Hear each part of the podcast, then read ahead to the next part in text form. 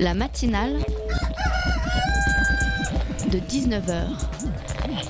Et bah, c'est une émission qui parle de société, de politique, euh, Culture alternative. On va aussi parler de sport, euh, de gens dans la rue. et l'actualité en règle générale. On va peut-être parler des corbeilles à linge pas en osier d'Auvergne. voilà, il y aura, il y aura des invités. Sociologues, des invités chercheurs. Les invités ne diront que des choses intelligentes.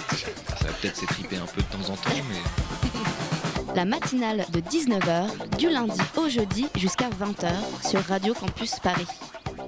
Rappelez-vous, ce qui compte, c'est le jour d'après. Cet avertissement, il est du philosophe Slavoj Zizek et il figure dans le livre Scène de l'Amérique occupée, publié en 2011, le premier livre en fait consacré au phénomène d'Occupy Wall Street. En 2011, ce mouvement de contestation pacifique dénonce les abus du capitalisme financier. Durant deux mois, des centaines de manifestants occupent le parc Zuccotti à New York. Chaque soir, des grandes AG et plusieurs centaines de manifestants qui dorment sur place. Ça vous rappelle quelque chose? Eh bien oui, la nuit debout qui s'est installée place de la République à Paris, elle nous fait débattre, elle nous rassemble, cette nuit debout, elle nous fait rêver d'un monde meilleur. En un mot, elle nous fait du bien. Euh, Oui, mais voilà, cinq ans après Occupy Wall Street, eh bien rien n'a vraiment changé. La finance mondiale est toujours aussi puissante, les inégalités toujours aussi criantes. Alors, on peut reprendre mot pour mot les phrases du philosophe Slavoj Zizek. Il s'adressait à l'époque aux manifestants à New York. Voici ce qu'il disait Nous passons un moment agréable ici, mais rappelez-vous, les carnavals ne coûtent pas cher, ce qui compte c'est le jour d'après. Quand nous devrons reprendre nos vies ordinaires, est-ce que quelque chose aura changé?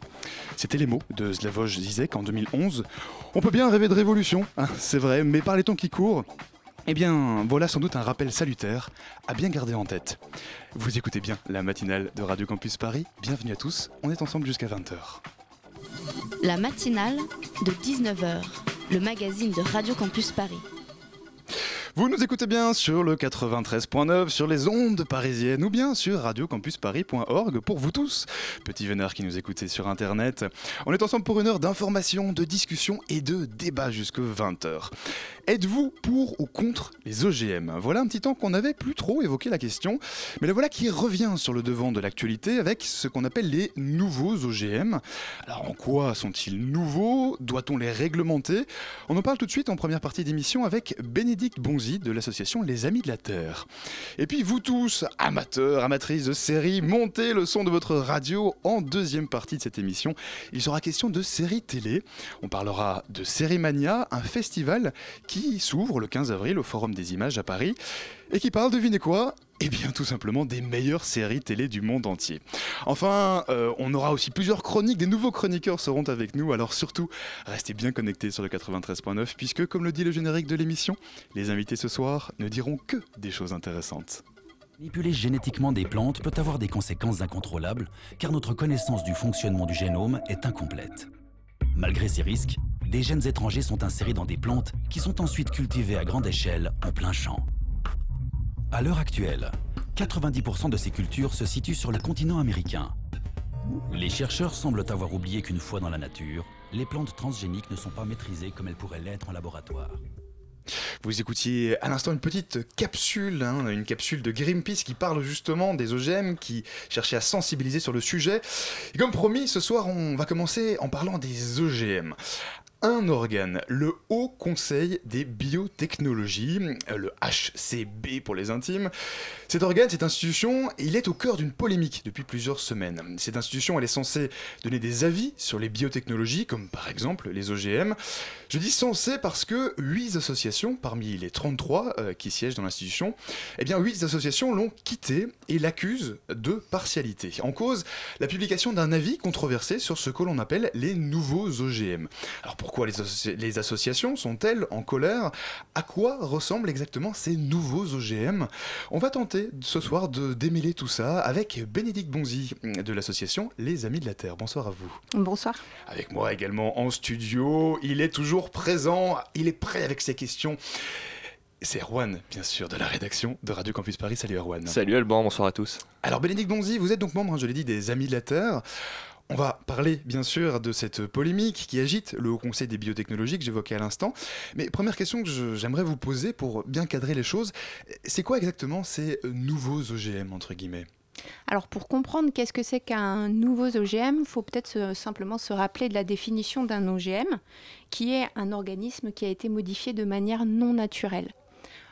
Auparavant, le procédé qui était utilisé, c'était la transgénèse, et on ne parlait que de ça quand on parlait d'OGM. Aujourd'hui, il y a tout un tas de nouvelles techniques qui produisent des OGM qui ont été créés pour ça. Et du coup, les nouveaux OGM sont ces organismes génétiquement modifiés qui sont issus de ces techniques. Alors pourquoi, alors ça c'est la définition de, des OGM, pourquoi est-ce qu'aujourd'hui on parle de, de nouveaux en fait? Il y aurait des nouvelles techniques qui auraient été mises à jour? C'est ça, on parle de ces nouvelles techniques et c'est sur ces nouvelles techniques en fait que porte le débat de savoir qu'est-ce qu'on va réglementer ou pas, puisque finalement c'est une sorte de bagarre sémantique. Euh, pour nous, il n'y a pas de question particulière. Hein. Il s'agit d'OGM, donc la réglementation devrait s'appliquer. Mhm. Et l'enjeu pour ceux qui sont favorables à, à ces nouvelles techniques et à la diffusion de ces OGM, c'est de faire en sorte qu'ils ne soient pas estampillés du nom, qui pour eux casserait le, le marché en fait, puisque globalement les gens ne veulent pas consommer d'OGM. mais, mais la technique euh, utilisée est, est la même. hein. J'ai vu que ça s'appelait, euh, ces nouveaux OGM, cette technique s'appelait les New Plant Breeding Techniques. Alors je ne veux pas rentrer dans quelque chose de trop technique, mais en gros on modifie le, le génome d'une plante euh, sans recourir à l'introduction d'un gène extérieur, c'est ça? C'est ça, on rentre, on fait une modification et après on se retire et on dit bah non, il s'est rien passé, c'était pareil avant. Sauf que ce qu'il faut retenir, c'est qu'il y a un facteur de temporalité qui est important. Et ce que la nature est capable de modifier peut prendre des milliers, voire des millions, des milliards d'années et que là, du coup, on, on accélère les choses et on ne peut pas se permettre d'accélérer autant les choses sans évaluer et sans parler des risques qui seraient euh, créés par, par cette intervention de l'homme qui est une intervention réelle et on ne peut pas mettre en cause le fait que l'homme soit intervenu pour transformer les plantes. Erwan. Mais du coup, là, on voit bien qu'avec ces nouveaux OGM, il y a quand même une modification euh, génétique qui est faite, même si c'est pas la même. Comment ça se fait que les lois qui existent déjà sur les OGM ne puissent pas s'appliquer ces réglementations sur le suivi et sur le, le contrôle sur ces nouveaux OGM Finalement, pour nous, c'est pas euh, une, euh, une nouveauté d'être euh, d'être dans, dans ce, dans, ce conflit en fait sémantique, puisqu'on a aujourd'hui en France et ailleurs des plantes mutées, donc issues de mutagénèse qui n'est pas la transgénèse, et qui dans la réglementation 2018 a été exclue du champ d'application. Donc on ne va pas avoir d'évaluation et on ne va pas avoir d'indication de là où sont les cultures, comme c'était obligatoire pour les plantes transgéniques. Mhm. Ce que vous nous dites grosso modo, c'est qu'on a un cadre juridique aujourd'hui, hein, vous parlez de la réglementation 2018, euh, et que cette réglementation, pour le moment, elle s'applique par défaut, mais pas, elle, s'applique aujourd'hui à ces nouveaux OGM, ou bien c'est justement flou? Pour le moment, euh, pour nous, elle devrait s'appliquer. Ça, c'est extrêmement clair. Et il y a une bagarre juridique, et entre juristes, ils arrivent toujours à pas être d'accord en interprétant la loi de différentes manières pour dire euh, ben, ben non, non, non, ça en est pas et ça n'a pas à s'appliquer. Ce qui est important de retenir, c'est euh, pourquoi on veut que ça s'applique ou pourquoi on veut pas que ça s'applique. Et euh, là, en l'occurrence, sur, sur ces nouveaux OGM, l'idée, c'est quand même de permettre une évaluation parce qu'il y a un principe de précaution qui n'est pas optionnel.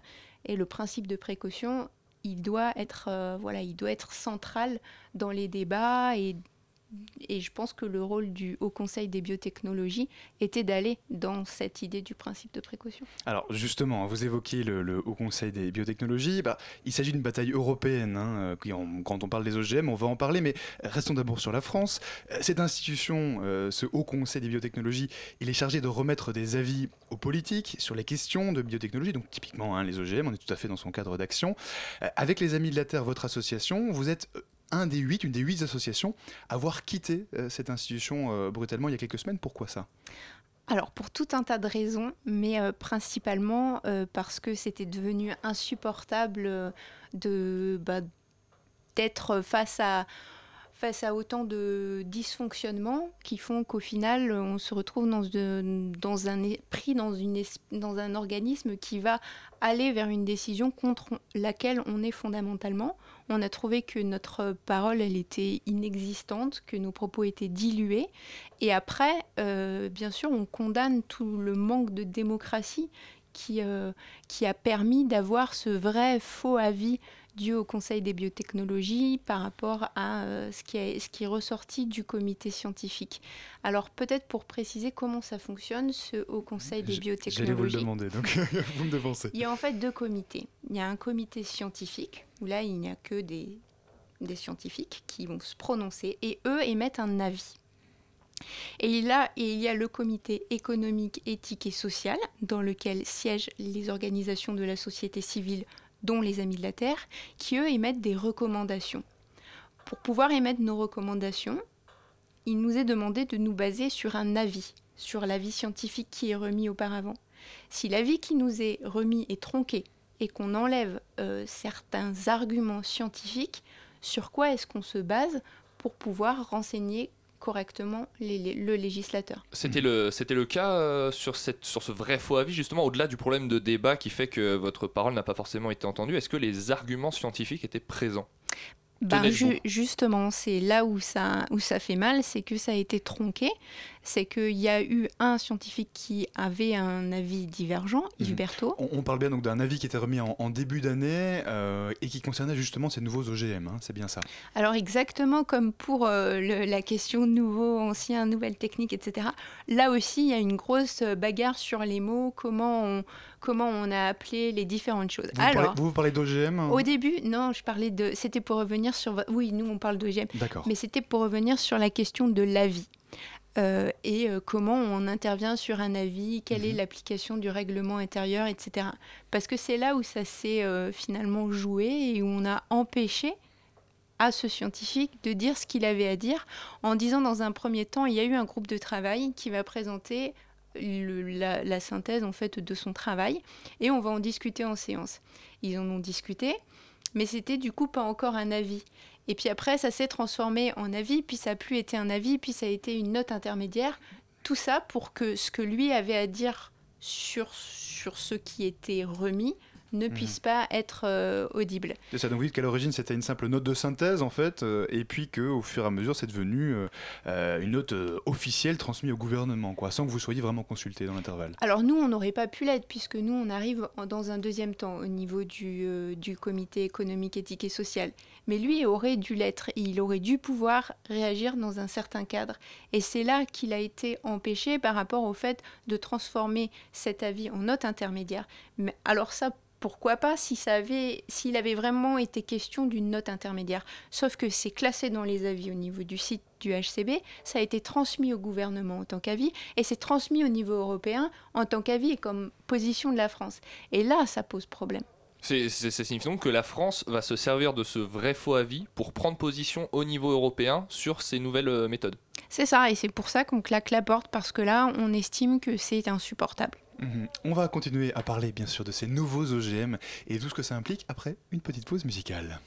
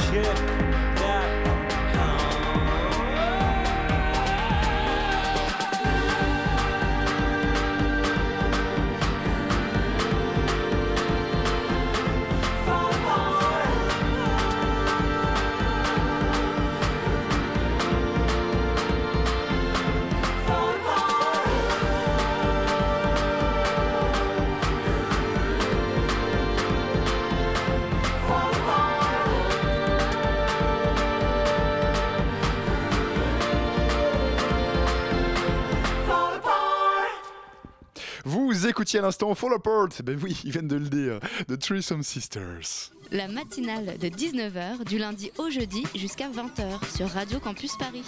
Vous écoutez toujours la matinale de 19h et on est toujours avec Bénédicte Bonzi de l'association Les Amis de la Terre. On parle avec elle des nouveaux OGM et de la réglementation de la bataille qui est en train de se jouer pour le moment euh, pour l'autorisation ou non de nouveaux types d'OGM. Alors Bénédicte Bonzi, on, parlait euh, juste avant la pause du Haut Conseil aux biotechnologies qui a été créé en 2009. Euh, L'idée à la base de, de cette institution c'était de faire travailler ensemble d'un côté les organisations de la société civile et puis aussi à côté des scientifiques, des représentants de l'industrie, de l'agriculture, etc. etc. Euh, Aujourd'hui, euh, avec vous qui du coup avez quitté euh, l'association en constatant qu'il y avait un manque de démocratie, de participation, c'est ce que vous avez dit, aujourd'hui quoi ça acte l'échec de cette institution, l'échec d'un consensus potentiel sur la question des OGM Ça acte peut-être le fait qu'il y a un- une impossibilité d'un consensus sur la question des OGM. C'est-à-dire que euh, on nous a tous mis autour de la table, on nous a collé des étiquettes en nous disant que finalement on était chacun un peu des extrémistes dans notre domaine, ceux qui en veulent et ceux qui n'en veulent pas. Or, la question sur euh, les OGM, est- elle n'est pas consensuelle. C'est un vrai choix de société, puisque une fois qu'on aura pris une décision, il y a l'idée de l'irréversibilité euh, liée à la contamination euh, de ces OGM. Vous nous disiez en fait c'est un choix politique euh, d'autoriser ou non C'est les clairement OGM. un choix politique et la question, elle est posée de manière technique. Et on ne peut pas répondre de manière technique à un choix politique. Quand on nous dit les nouvelles techniques, il n'y a pas de problème, on va les évaluer dans tel cadre, etc. Quand on demande aux scientifiques de dire qu'est-ce qu'ils qu'est-ce qu'ils pensent en fait des techniques qu'ils utilisent tous les jours dans leur propre laboratoire, ils vont donner des réponses techniques. Mais la vraie question, elle est politique, elle est de savoir qu'est-ce que les gens veulent comme société, qu'est-ce qu'ils veulent manger, d'une part, et après, quelle est la conséquence de ce modèle social? Quelle est la conséquence d'un modèle dans lequel finalement les nouvelles techniques deviennent tellement incontrôlables qu'on ne sait plus maîtriser les choses? Et là, on en arrive à un stade de manipulation où finalement on perd la maîtrise et le contrôle des choses, où on aura toujours besoin d'un expert et d'un technicien, on perd notre propre autonomie. Et ça, en fait, cette perte-là, elle doit être clairement expliquée aux gens pour savoir si c'est ça qu'ils veulent. Et Mhm. quand on cache des éléments du débat, on les met pas face à, bah, à ces décisions qui vont changer leur quotidien. L'entrée des nouvelles techniques, c'est pas un acte anodin, ça peut pas passer euh, comme ça de manière invisible. C'est un changement, une transformation de société dans sa profondeur. On perd la main en fait sur, euh, sur le vivant et sur notre capacité à le gérer nous-mêmes. Et du coup, en quittant euh, l'instance où se, déroulent les débats à ces sujets-là, est-ce que vous prenez pas un peu le risque de ne plus pouvoir participer au prochain débat qu'il y aura là-dessus Euh, Ou alors est-ce que de toute façon c'était peine perdue et c'est mieux d'en sortir pour pouvoir lutter de l'extérieur? Moi, pour moi, le plus gros risque qu'on a pris, c'est finalement de, euh, bah, de, de, de participer euh, dans les nouvelles règles du jeu qui avaient été données et qui ne fonctionnaient pas, parce que euh, le temps est un peu compté et il y a un agenda au niveau européen. Alors j'allais y venir. hein, oui. Ouais, que du coup, si, euh, si on démocratise pas les choses, si on rend pas le débat accessible, parce qu'on l'a dit, c'est un débat citoyen, il doit être porté sur la place publique, pas rester dans une instance qui va donner des avis ou des recommandations. C'est des décisions qui appartiennent à tout le monde. Donc le risque, ce serait de croire qu'on est quelques-uns à pouvoir répondre, alors qu'on est beaucoup à avoir des avis là-dessus et que c'est la, enfin c'est sur, euh, c'est sur la société qu'il faut se, se mobiliser, Mais- enfin se, se, se positionner. Et les avis de chacun doivent, euh, doivent être entendus, hein, on, on vous entend bien. Euh, alors, cette bataille, on l'a dit, elle se mène à un niveau français, mais aussi à un niveau européen, euh, puisque voilà, nous sommes quand même à l'ère de l'Union européenne, euh, des, des- des libres-échanges entre les, les pays. Quels sont les échos aujourd'hui que vous avez venant des, des autres pays de l'Union, des autres associations par exemple, au bien de l'opinion publique? Alors c'est c'est divers, on va retrouver un petit peu les mêmes positions qu'on avait euh, auparavant sur euh, la transgénèse, donc euh, du coup avec des, pays qui euh, finalement sont, plutôt en train de, se prémunir, et puis euh, d'autres qui, qui appuient pour l'introduction de ces nouvelles techniques. Donc comme d'habitude, non tout choix européen, selon la composition de la commission, on va avoir une tendance ou une autre. Est-ce qu'on a des, on a des pays en Europe où des OGM sont euh, expérimentés, en Espagne et au Portugal notamment, euh, de façon euh, tout à fait officielle. Comment, quels échos on a de là-bas sur ce- cette expérimentation, sur ce qu'on évoquait justement, ce, ce choix de société-là? Eh ben, on a vraiment ce qui ressort en premier lieu, c'est la question de l'irréversibilité, c'est-à-dire qu'il y a des contaminations et que le fait d'avoir introduit ces OGM transgéniques dans les champs, c'est avoir renoncé aussi à, à certains types de culture ou d'agriculture parce que euh, les personnes sont forcément touchées et contaminées. Qu'on soit clair, on est obligé, quand on expérimente euh, les OGM, qu'il y ait contamination. On n'arrive pas à faire sans. C'est impossible. Bah, après, on peut, quand c'est fait en milieu confiné, En laboratoire coup, en laboratoire, on peut imaginer qu'il n'y a pas trop de contamination et encore, enfin, Mm. Le risque zéro n'existe pas. Mais quand c'est en plein champ, moi, je ne crois pas que le pollen est contrôlable, que les abeilles peuvent euh, s'attacher à pas dépasser tel ou tel périmètre. C'est pas des arguments qui me parlent. Mhm. Euh, alors, euh, Bénédicte Bonzi, cette bataille, elle est aussi dans un cadre européen, on l'a dit, parce que la Commission européenne doit remettre très prochainement un avis sur ces fameux nouveaux OGM. Et cet avis, en fait, il pourrait s'inspirer de ce qu'on fait en France, c'est ça? C'est ça, et il va s'inspirer un petit peu de, de toutes les copies que les États vont rendre pour dire comment ils doivent être qualifiés. Et c'est là que ce c'était- fameux avis euh, publié. C'est ça. mhm.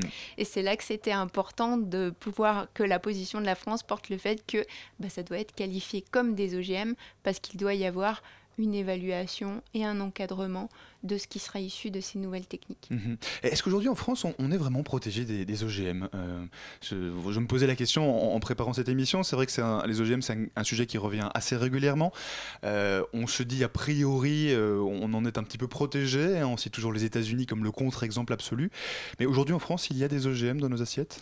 Il y a des OGM cachés, donc des plantes mutées qui sont issues de mutagénèse, donc euh, qui font partie de, de ces autres techniques pour fabriquer des, des OGM.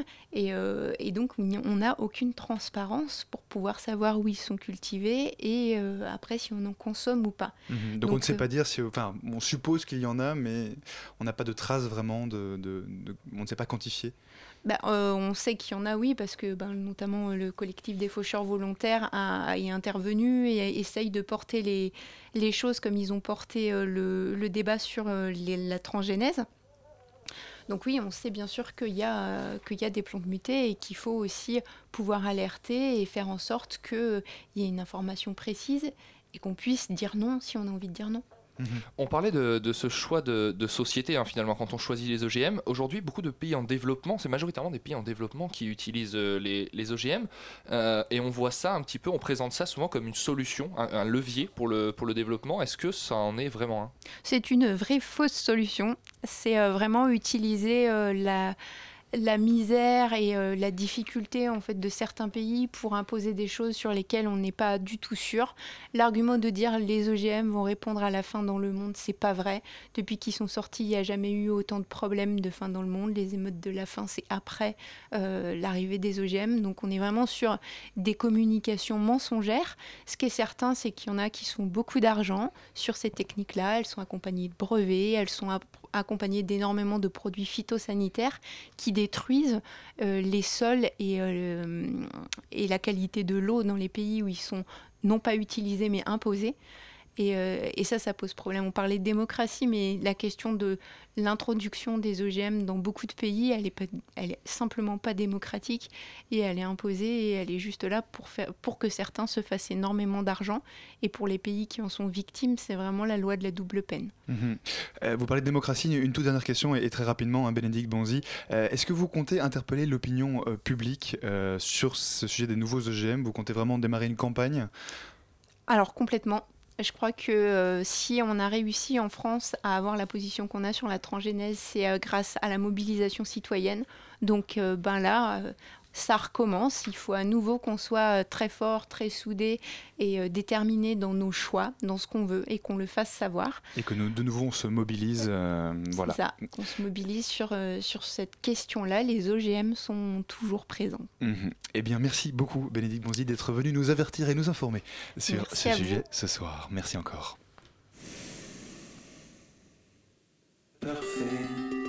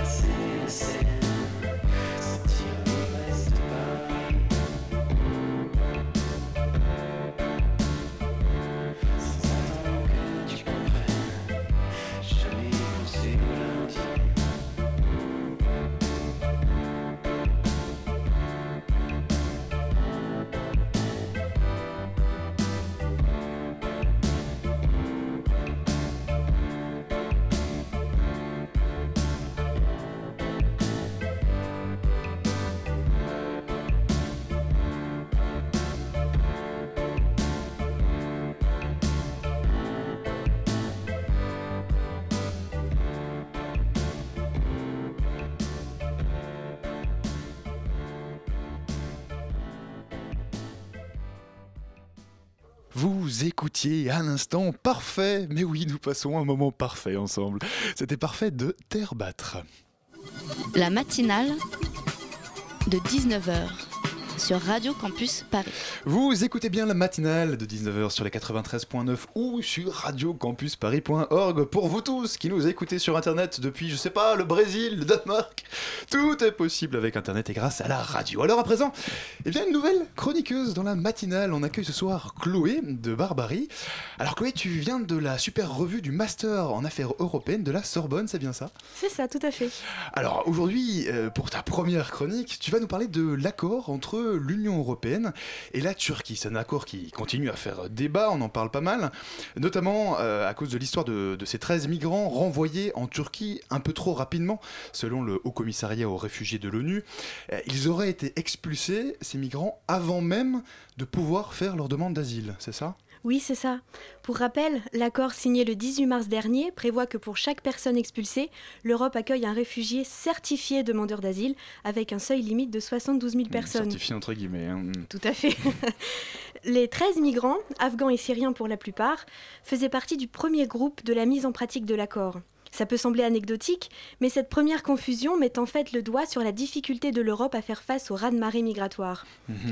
Vu de Slovénie, l'Europe devrait se barricader, fermer ses frontières et laisser la Grèce se débrouiller seule. L'Autriche, la Hongrie, la Macédoine et la Croatie sont aussi convaincus que l'Europe doit se protéger, protéger ses valeurs face à ces migrants qui débarquent sur leur territoire. Chaque pays européen se renvoie la patate chaude, circuler, y a rien à voir chez moi. Ouais, tu nous fais un petit peu la, la géopolitique euh, européenne, mais effectivement c'est un peu compliqué. Euh, Est-ce que d'après toi l'Europe est pas en- un peu en train de se perdre dans cette crise Euh, On a parfois un peu l'impression qu'elle oublie d'où elle vient et par où elle est passée. Oui, c'est exact. L'Europe a parfois la mémoire courte lorsqu'il s'agit de migration. Elle a connu, elle aussi, des grandes vagues migratoires vers d'autres continents. Ah oui. Que seraient devenus les Irlandais si les États-Unis les avaient rejetés vers l'océan alors qu'ils fuyaient, alors qu'ils fuyaient la misère de leur Il pays? y aurait plus de roues aux États-Unis.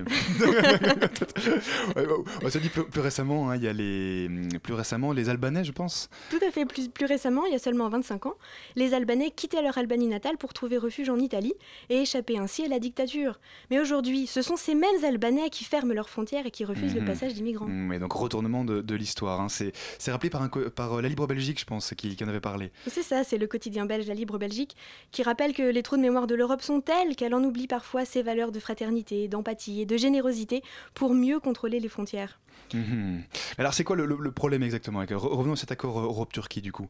Alors avec l'accord Europe-Turquie, le problème migratoire est simplement repoussé de l'autre côté du Bosphore et le prix de la Turquie est très élevé. En échange de cette signature, Ankara se voit attribuer 6 milliards d'euros, la reprise des négociations sur son adhésion à l'Union européenne et la fin des visas pour ses ressortissants qui se rendent en Europe. De son côté, Bruxelles se tait, non moins par conviction profonde que pour se débarrasser du bout de sparadrap. Cacher ces migrants que je ne saurais voir sur mon bout de territoire. sparadrap, c'est le capitaine Haddock qui essaye de se débarrasser de ce bout de sparadrap, de ces migrants, mais non, ben, ils sont toujours là. Donc on essaie un petit peu de, de les, de les renvoyer, quoi, c'est ça. Hmm. Tout à fait, mais en Europe, on en oublierait presque les dérives autocratiques de la Turquie, les censures médiatiques ou les manifestations durement réprimées par le régime. L'AKP, le parti au pouvoir, est engagé dans une guerre sans pitié contre le PKK, le parti des travailleurs du Kurdistan. Le Parlement européen a pourtant tiré la sonnette d'alarme. À droite, ce qui dérange, c'est la promesse d'accélérer les négociations sur la suppression des visas et celle d'offrir une perspective d'intégration à l'Union Ah, ça européenne. c'est pour la droite, mais enfin la gauche, a priori, on n'entend pas beaucoup non plus. hein. Si, à gauche, on dénonce un marchandage indigne, le mécanisme du 1 contre 1 ne convainc pas. Et beaucoup se demandent pourquoi ne pas utiliser cette enveloppe de 6 milliards d'euros donnée à la Turquie pour accueillir les réfugiés en Europe. Mhm. Donc il y a quand même des solutions qui sont avancées. Cela dit, est-ce que tu penses qu'il existe une solution euh, durable pour résoudre euh, le problème de la crise des réfugiés euh, sans passer par la Turquie, par la case Ankara Eh bien, la vraie solution, celle qui sortirait définitivement l'Europe de l'ornière, ce serait la fin du conflit en Syrie. En attendant, l'Europe devra trouver comment accueillir décemment les migrants qui arrivent chez elle. Parce que les sortir de la misère syrienne, c'est bien, sauf si c'est pour les enfermer dans la misère à Calais, à Lesbos ou à Lampedusa. Eh bien, merci beaucoup euh, Chloé pour euh, cet avis. Merci beaucoup et puis bravo pour ta première chronique. Merci. Bienvenue à l'antenne de Radio Campus Paris. La matinale de 19h, le magazine de Radio Campus Paris. Du lundi au jeudi jusqu'à 20h. Vous êtes bien à l'antenne de Radio Campus Paris sur le 93.9. On est ensemble jusque 20h. Si vous êtes fan de séries télé, eh bien ce qui suit devrait vous plaire puisqu'on va à présent parler d'un festival consacré quelle surprise Exclusivement aux séries télé du monde entier. C'est le festival Sérimania. Il démarre le 15 avril prochain pour une semaine au Forum des Images à Paris. C'est vraiment dans le, euh, dans le cœur de la capitale. Et on reçoit ce soir pour en parler Mélissa Blanco, qui est programmatrice à Sérimania. Bonsoir, à Bonsoir. vous. Une ancienne de Radio Campus Paris aussi, si Oui, j'ai bien compris. sur Extérieur euh, Nuit. Voilà, voilà, voilà. De retour du coup à l'antenne de Radio Campus. Avec moi également en studio, Maureen de la rédaction de Radio Campus. Salut Maureen. Bonsoir. Alors, euh, première question que j'aurais envie de, de- de vous poser, Mélissa Blanco. Euh, On parle quand même pas mal des, des séries, euh, en tout cas dans l'actualité récente, parce qu'entre Netflix, euh, Game of Thrones, Les Sopranos, et vous aussi, hein, j'imagine, vous avez votre série favorite. en quelques années à peine, les séries se sont complètement imposées dans notre quotidien, je pense qu'on peut le dire. Alors, première question que j'aurais envie de vous poser, c'est la septième édition de, de. Sérémania, de votre festival. Est-ce qu'il y a eu une évolution de, Vous avez vu une évolution dans les sept dernières années dans, la, dans les séries, dans univers euh, des séries Euh, forcément, il y a eu une évolution parce que en sept ans, euh, de plus en plus de monde se sont mis à regarder des séries et puis surtout, c'est devenu, comment dire, Disons qu'au départ, les séries pouvaient être un truc euh, très populaire d'entre-soi, qu'on faisait chez soi. Enfin, moi, personnellement, j'ai grandi en regardant la trilogie du samedi euh, sur M6. euh, et et aujourd'hui, j'ai des amis qui font des, des mémoires, ce genre de choses, sur Buffy, par exemple. Donc, il y a une intellectualisation de la série qui a évolué, je trouve, au, fur et à mesure des années. La série est rentrée à l'université, est rentrée dans les journaux, etc. En tout cas, elle est devenue plus élitiste. Et c'est aussi pour ça qu'on a vu l'évolution de, de- de séries télévisées. voilà, on, on parlait dans le couloir de Trou Détective, qui, qui a été une série vraiment euh, mise en avant pour son côté auteur, ce genre de choses. En tout cas, il y a une scission dans la série télé qui s'est fait vraiment entre les séries qui seraient plus divertissantes et les séries vraiment d'auteur. Et en même temps, aujourd'hui, le, fait qu'on ait tous Internet, qu'on ait tous la possibilité, voilà, sur Netflix, ce genre de choses, d'avoir accès à tout, fait que tout le monde regarde de tout et ça, c'est plutôt cool. Mhm, Un peu comme les films finalement. hein. Euh, Il y a d'un côté le divertissement, d'un autre côté les séries plus d'auteurs. Euh, finalement, c'est un petit peu devenu euh, une nouvelle vitrine, une nouvelle, une nouvelle forme de créativité. Alors, je sais pas si c'est une nouvelle forme de créativité. Disons qu'il y a toujours eu les deux, je pense. Euh, c'est juste qu'aujourd'hui, euh, les gens, pour parler de, séries plus populaires, ont tendance à parler de plaisir coupable, par exemple. Euh, alors que, pourquoi pas, enfin, toute série est un plaisir coupable, entre guillemets, si on le regarde chez soi, dessous sa couette, ou si on le regarde sur un rétroprojecteur. en fait, ce qui est intéressant, c'est le mode de consommation, quoi. Et ce qui est bien avec Sérimania, c'est d'inviter les gens à venir en salle, partager un plaisir solitaire, en groupe, collectivement. Là, cette année, on passe pas Game of Thrones, mais on a passé Game of Thrones pendant plusieurs années. Et je peux vous dire que voir Game of Thrones en même temps que tout le monde sur grand écran, ça fait son effet parce que tout le monde hurle. Enfin, il y a vraiment un truc de collectif qui est, qui est assez cool. Quoi. Mhm, Qui se joue Maureen. Oui, euh, justement, vous parliez de la, de la diffusion de, de Game of Thrones euh, sur, sur grand écran. Je me demandais un peu, euh, puisque le- finalement le, le- le dispositif du, du- du festival change beaucoup de choses en fait à la, à la façon dont, dont on regarde les séries, euh, puisque normalement elles sont faites pour être regardées à la télé, pour être regardées ou sur un écran d'ordinateur. C'est plutôt comme ça qu'on a l'habitude effectivement le- le de consommer des séries. Donc, à votre avis, qu'est-ce que concrètement ça, ça change en fait à l'expérience d'une série télé, à cette projection sur le grand écran de cinéma et euh, la salle aussi hein? Alors, est-ce que les séries télévisées sont encore vraiment à la télévision? Ça, c'est la vraie question. En tout cas, elles sont, elles sont écrites pour être Elles diffusées ou à la et en télé même temps, ou sur, le, en ou même sur des temps, écrans Net- d'ordinateur. Netflix n'est pas une chaîne de télévision. En Oui, fait, mais sur des écrans d'ordinateur Bien aussi, sûr, voilà. bien sûr. Mais en tout cas, il y a, c'est vrai- il y a vraiment cette question aujourd'hui de, de, de la série qui est créée hors de la télévision, en fait. Au départ, c'est la série télévisée, c'était pour remplir du contenu. Aujourd'hui, c'est vraiment euh, la première partie de soirée, c'est la série télé. Ça a vraiment remplacé le, film, même sur des chaînes, voilà, de, comme France 2, ce genre de choses. Euh, ce qui change l'expérience de la salle, c'est non seulement de pouvoir voir la série avec, euh, avec d'autres personnes, mais c'est surtout de pouvoir rencontrer les créateurs, de pouvoir rencontrer les scénaristes, de discuter avec les gens qui font la production. On organise des tables rondes, on organise des rencontres. Euh, c'est pas seulement voir la série télévisée, c'est pouvoir aussi en discuter et puis en comprendre les mécaniques. Mhm, mhm. Oui, parce que du coup, on en vient, et vous faites la transition, hein, on en vient au festival en tant que tel. Vous présentez des, des séries en avant-première mondiale, des séries en, en- en compétition. Euh, alors, il y a tout un, on va y revenir, hein, tout un dialogue effectivement entre euh, à la fois amateurs de séries et puis aussi euh, producteurs. Mais je, je m'étais posé une petite question. concrètement, on parlait de projeter des séries dans, dans un cinéma. On regarde pas des séries entières quand même. on regarde, on- du coup, on regarde juste les pilotes. à on ce regarde le pilote et le deuxième épisode pour donner envie. Certaines séries, on n'a que le pilote parce qu'elles sont vraiment toutes fraîches. Donc on ne reste pas trois jours dans, dans un cinéma Non, euh, effectivement. enfermé. Après, on fait quelques marathons. Euh, par exemple, cette année, on passe euh, Capitol, qui est une série anglaise. On montre trois épisodes, c'est une mini-série. On montre euh, la dernière série de David Simon, Show Me a Hero, qu'on passe, on passe les six épisodes. Donc il y a aussi la possibilité de voir des, des séries en, en entier. Mais on ne fait pas de marathon cette année. Mais par exemple, les autres années, on avait passé la, la saison complète de, de, Walking, euh, de Walking Dead, par exemple. Maureen. Oui, euh, la, hum, programmation, elle aussi vraiment entre des, types de séries qui sont très différentes. Il y a des, séries phares, un peu comme vinyle cette année. Il y a aussi des web-séries, il y a des mini-séries, comme vous disiez. Euh, vous n'avez pas peur que, du coup, certaines séries dans, dans ce grand panorama passent un peu euh, inaperçues aux yeux du public? Alors, est-ce qu'elles vont passer inaperçues? Je sais pas. Après, c'est comme dans tout festival, il y a des films qui marquent plus ou des séries qui marquent plus. Après, nous, ce qu'on essaie de faire, c'est de mettre les séries dans différentes catégories. Donc, euh, tout à l'heure, vous parliez de compétition internationale. C'est une nouveauté cette année euh, au festival Sérimania. Euh, on n'a on jamais fait de compétition et par un, qui, sera, qui seront jugés par un jury euh, qui sera présidé cette année par David Chase, donc le, le pape de la série télévisée, puisque le créateur des Sopranos. Voilà, hein, Ouais. qui nous rappelle des bons souvenirs, effectivement. Donc la compétition internationale est euh, de ces premières mondiales ou premières internationales. Par exemple, The Five, la série d'Alan Coben, est diffusée le vendredi soir euh, en Angleterre. On la diffuse nous le samedi, donc c'est vraiment euh, tout frais quoi. Euh, et après, c'est de mettre en avant donc des séries francophones. Donc on mélange Québec, Belgique et France. C'est nouveau aussi cette année. Et puis on a le panorama où ce sont des, des séries vraiment un melting pot de séries qui viennent de, de tous les horizons. Mhm. Les web-séries. En fait, on n'a pas tellement peur que ce soit que ça passe inaperçu. Ce qu'on qu'on veut proposer, c'est la possibilité aux spectateurs, de, aux gens qui vont venir au festival, de pouvoir voir ce qu'ils veulent. Donc le fait d'avoir une énormément de séries permet que chacun fait sa petite sauce et va voir euh, ce qu'il a envie de voir, quoi. Mhm, mhm. On va continuer à parler des séries et de Melting Pot euh, avec vous, Mélissa Blanco, juste après une petite pause musicale.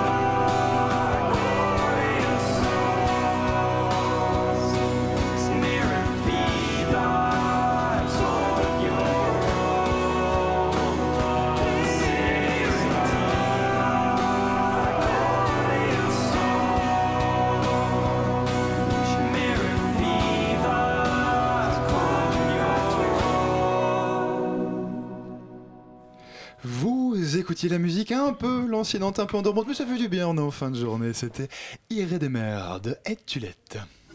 La matinale de 19h.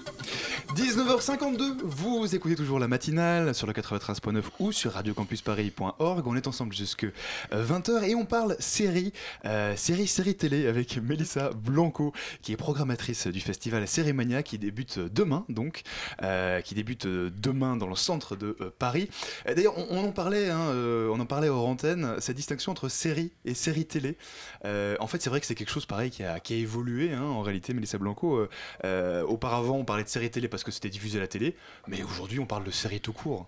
On parle de séries tout court, oui, effectivement, puisque les séries sont à la fois sur voilà, des, des réseaux comme Netflix, comme Hulu, qui est entièrement sur euh, Internet, euh, sur, euh, par exemple, Amazon, qui a lancé ses propres séries aussi. Et puis, à Sérimania, on passe aussi des web-séries, donc c'est aussi différent. Est-ce que les web-séries, c'est aussi un format un peu différent? Enfin, voilà, il y a vraiment plein de choses. En tout cas, le, le terme série-télé me paraît presque désuet aujourd'hui. Oui, je crois- alors il y a aussi 16, 16 web-séries qui, seront, qui seront du coup en compétition. Le, le public pour ces web-séries peut d'ailleurs participer, hein, si j'ai bien lu. Alors, le public peut participer en fait à toute la programmation de, de Sérimania. En fait, il décerne le prix du public tout simplement pour les séries euh, du festival. Peuvent voter pour toutes les séries, euh, les premières saisons. Donc, il y a une ou deux séries exceptionnelles où on passe une deuxième saison, par exemple American Crime. Euh, et les web-séries peuvent effectivement, donc les, pour les, les séries, les séries, on va dire, comme si on parlait de long métrage, entre guillemets, sont, sont sur un bulletin de vote à la sortie de, de la, de la séance. Pour les web-séries, il y a le bulletin de vote, mais on peut aussi les voir sur Internet et voter sur le site de série-mania.fr. D'accord, Maureen. Oui, euh, alors en parallèle de tout ce gros gros travail hein, autour de la sélection et des séries, Sérimania c'est aussi un gros programme hein, de conférences qui sont animés à la fois par des journalistes, par des universitaires et qui croisent des perspectives qui sont vraiment assez différentes. Il y a Mhm. une perspective historique, il y a une perspective un peu gender, il y a une perspective un peu plus euh, même cultural studies. Est-ce que c'est euh, de votre part une volonté d'inscrire la sériphilie dans une dimension qui soit vraiment euh, plus académique? Pas Je forcément. Je vois, Mélissa, je vois Ouais. Mélissa Blanco qui ouvre la programmation du Oui, pour pas, pour pas faire d'erreur si jamais je, je cite des noms. Euh, académique, je sais pas. Je pense qu'aujourd'hui, tellement tout le monde regarde des séries télévisées. C'est intéressant aussi juste de se poser 30 secondes et de réfléchir à ce qu'on regarde. quoi. C'est pas juste de la consommation. Euh, et ce qui est intéressant à Série Mania, c'est de, de faire. euh, à la fois des, retours sur des séries. L'année dernière, on avait fait un retour sur The Leftovers. Euh, cette année, on fait un retour sur Mister Robot, qui nous semble être vraiment une série qui a marqué l'année 2015 et qui sera diffusée prochainement sur France 2. On est hyper content de savoir que ça va être diffusé sur le service public. Euh, donc, on va s'interroger sur, sur Mister Robot, euh, Mister Robot, la représentation des lanceurs d'alerte, la représentation du hacking dans les séries, ce genre de choses qu'on faisait déjà sur le cinéma. On va s'intéresser aussi sur euh, pourquoi ce revival euh, tout d'un coup, pourquoi est-ce qu'on fait une nouvelle saison de Twin Peaks, pourquoi on fait une nouvelle saison de Gilmore Girl, est-ce que ça veut dire que les séries sont forcément dans le passé? Euh, Ça, c'est une, conférence qui aura lieu demain.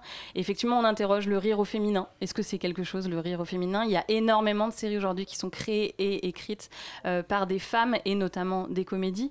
Et c'est un, c'est un, un vrai sujet parce que, parce que la question de, de la, la représentation des scénaristes, des réalisatrices, etc., c'est aussi une question qu'on pose énormément au cinéma, qu'on se pose dans la série. Et de savoir si l'humour féminin est vraiment une spécificité, je ne pense pas. Euh, mais en tout cas, voilà, l'idée va être de, de voir que, ce- et que ce n'est pas seulement euh, d'aujourd'hui. On va revenir sur des séries plus anciennes, notamment euh, une série comme I Love Lucy, et puis interroger sur la, la violence de la représentation dans les séries, qui est un, un débat éternel quand on regarde une série sur HBO, ce genre de choses. c'est trop Et on va faire, on va faire trop- une réunion. euh, alors ça, c'est une petite nouveauté, une, une réunion, ce qu'on appelle les sériephiles anonymes, euh, d'interroger notre rapport à l'addiction. Euh, donc avec organisé. Je pense qu'il y a pas mal de gens qui doivent écouter cette émission qui se disent Ah, on Voilà, parle de qui moi. va être organisé par Thomas Détouche, donc qui travaille à Allociné. Et l'idée, ça va être d'appeler le public à venir dialoguer, de parler de son addiction aux séries, voilà, de- Mhm. devant tout le monde. Mhm. Thérapie de groupe, quoi. Alors Mélissa Blanco, à côté du, du festival euh, Sérimania, euh, qui est un lieu donc, euh, enfin, un lieu pour se faire rencontrer les créateurs, euh, les réalisateurs, les scénaristes, hein, vous l'avez un petit peu dit. À, à côté de ça, vous organisez un- une sorte d'autre festival, ou en tout cas un autre volet plus professionnel, euh, qui s'appelle le Forum des, des coproducteurs européens des séries télé. Forme de coproduction, ouais. Ouais, l'idée c'est un petit peu de- d'avoir vraiment deux, deux volets, d'avoir un volet plus amateur de séries et un volet plus professionnel. Bah, disons que le festival a tellement évolué en sept ans. Le forum de coproduction, c'est sa quatrième année, il me semble. Ouais, quatrième année. Euh, l'i- L'idée, c'est que le festival devienne aussi un acteur de ce qui se passe dans la série télévisée. Et le forum de coproduction a pour euh, volonté de mettre en relation des créateurs et des producteurs du monde entier. C'est-à-dire qu'on choisit euh, des projets de séries qui sont en cours ont- qui viennent d'être écrits, qui viennent de trouver un producteur et de les mettre en relation avec des producteurs étrangers. Et euh, de toute façon, la coproduction aujourd'hui est, est, une, enfin, est une vraie chose euh, euh, dans, le, dans le milieu de la série. C'est-à-dire que pour financer une série, aujourd'hui, on est obligé de, faire appel à plusieurs pays. Euh, on a eu des, exemples en France, notamment avec Tunnel, qui a été une coproduction entre la Grande-Bretagne et, et la France. En tout cas, c'est quelque chose qui va énormément se développer. Et on le voit nous-mêmes au, au sein de notre programme. hein. On passe des, des coproductions entre l'Espagne, le Cuba, la France. euh, Oui, il y a tous les pays représentés, hein, j'ai Oui, l'impression, le- parce, le- Que, parce que tout le monde s'y intéresse et, et- et la série télévisée a, a quelque chose de très universel. Et finalement, on n'est pas sur la question de la nationalité. quoi. C'est un partage de culture. Mhm. Une dernière question, Maureen? Oui, et cette, euh, cette diversité justement dans la, dans la programmation qui est, qui est vraiment très très riche, est-ce que ce serait pas aussi une façon de remettre en question la, la puissance du, du géant américain euh? Euh, Un peu de géopolitique. Alors nous, on- n'a pas vocation à remettre euh, en question euh, le géant américain. Disons que qu'aujourd'hui, la série télévisée ne peut pas être réduite aux États-Unis. Il y a des, en tout cas, le Série Mania a pour volonté de montrer que le monde entier aujourd'hui fait des séries et des séries très intéressantes. Mhm. Je voudrais juste rebondir sur ce que vous disiez au début. Ça n'aura pas seulement lieu à- à- au Forum des images cette année, mais également au UGC Léal. Et puis demain, l'ouverture se fera au Grand Rex. Et c'est nouveau ça. Et effectivement, et c'est plutôt, c'est plutôt classe. L'entrée est gratuite, je pense? L'entrée est complètement gratuite et d'ailleurs, euh, si jamais les séances sont soi-disant complètes, venez quand même. Il y a toujours euh, des gens qui ne viennent pas et du coup, il y a toujours de la place en fait. Eh bien, merci beaucoup, Mélissa Blanco, de nous avoir parlé Bah, de vous. séries et de votre festival ce soir. Voilà, c'est déjà tout pour aujourd'hui. La matinale s'est terminée. Si vous avez manqué une partie de l'émission, ne vous inquiétez pas. Elle sera en podcast d'ici quelques minutes sur le Facebook de l'émission, la matinale de 19h ou sur Merci à Nejim qui était à la réalisation ce soir, ainsi qu'à tous les chroniqueurs. Merci à Elsa et Camille. C'est grâce à elles que vous entendez cette émission chaque soir. Tout de suite, restez bien connectés puisqu'on quitte le studio et on va en direct de la petite fabrique radiophonique au théâtre ouvert. Donc restez bien connectés. On reste en direct. Merci à tous. Bonne soirée. Vive la radio. 20. 20. Il est 20h. Radio Campus Paris.